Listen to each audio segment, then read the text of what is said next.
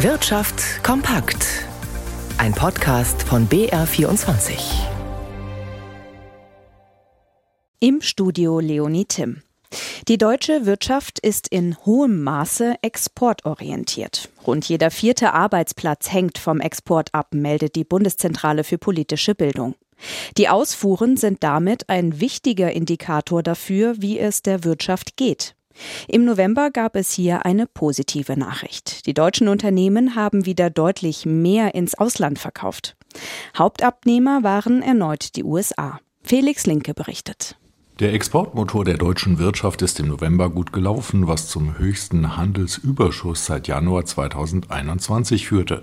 Das Statistische Bundesamt machte dafür vor allem sinkende Einfuhrpreise wie für Energie verantwortlich und eine anhaltende Auslandsnachfrage nach Gütern made in Germany.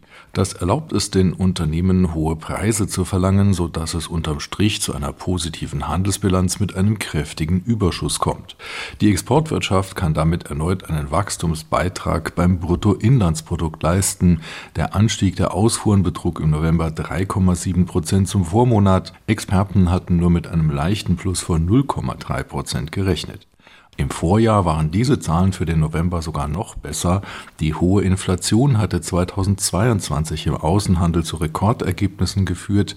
Das Problem daran ist, dass diese Statistik nichts über die Ertragslage der Unternehmen aussagt. Die müssen selbst hohe Preise bezahlen, weil mit der Inflation auch ihre Kosten steigen. Eine preisbereinigte Statistik zum Außenhandel gibt es leider nicht.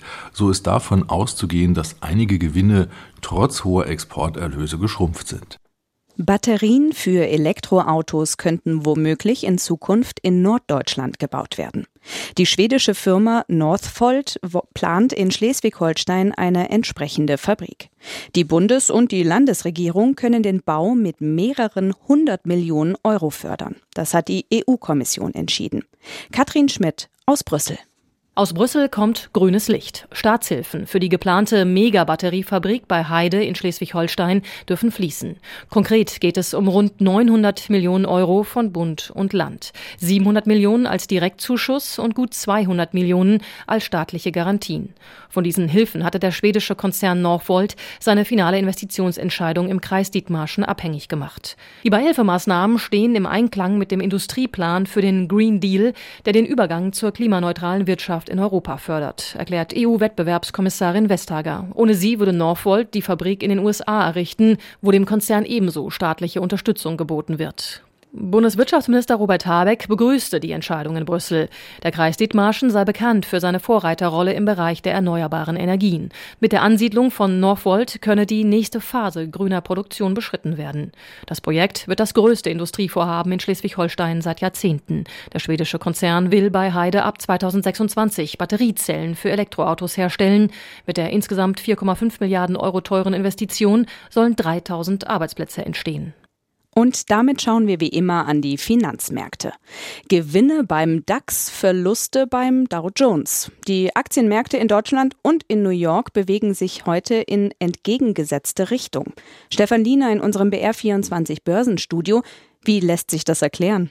Ja, in einem Wort, Boeing. Die Aktie des Flugzeugbauers ist in den USA stark gewichtet, verbilligt sich heute um sieben Prozent und das drückt den gesamten Dow Jones leicht ins Minus. Hintergrund ist der beinahe Absturz vom Wochenende, als er auf einem Flug von Alaska Airlines bei einer Maschine vom Typ Boeing 737 MAX ein Rumpfteil hinausfiel. Zum Glück muss man sagen, noch während des Steigflugs. Die Landung ist dann noch geglückt, aber das wirft jetzt natürlich die Frage auf, ob Boeing wieder ein Qualitätsproblem und ein Sicherheitsproblem hat. Die US-Behörden und da folgten dann auch weltweit die anderen Luftsicherheitsbehörden, haben die entsprechenden Maschinen gegroundet, das heißt ein Startverbot verhängt. Und das kommt natürlich an der Börse alles andere als gut an. Umgekehrt hier in Deutschland die Aktie von Airbus mit einem Plus von zweieinhalb Prozent fest, der DAX 0,7 Prozent im Plus und der Euro bei einem Dollar 0,970.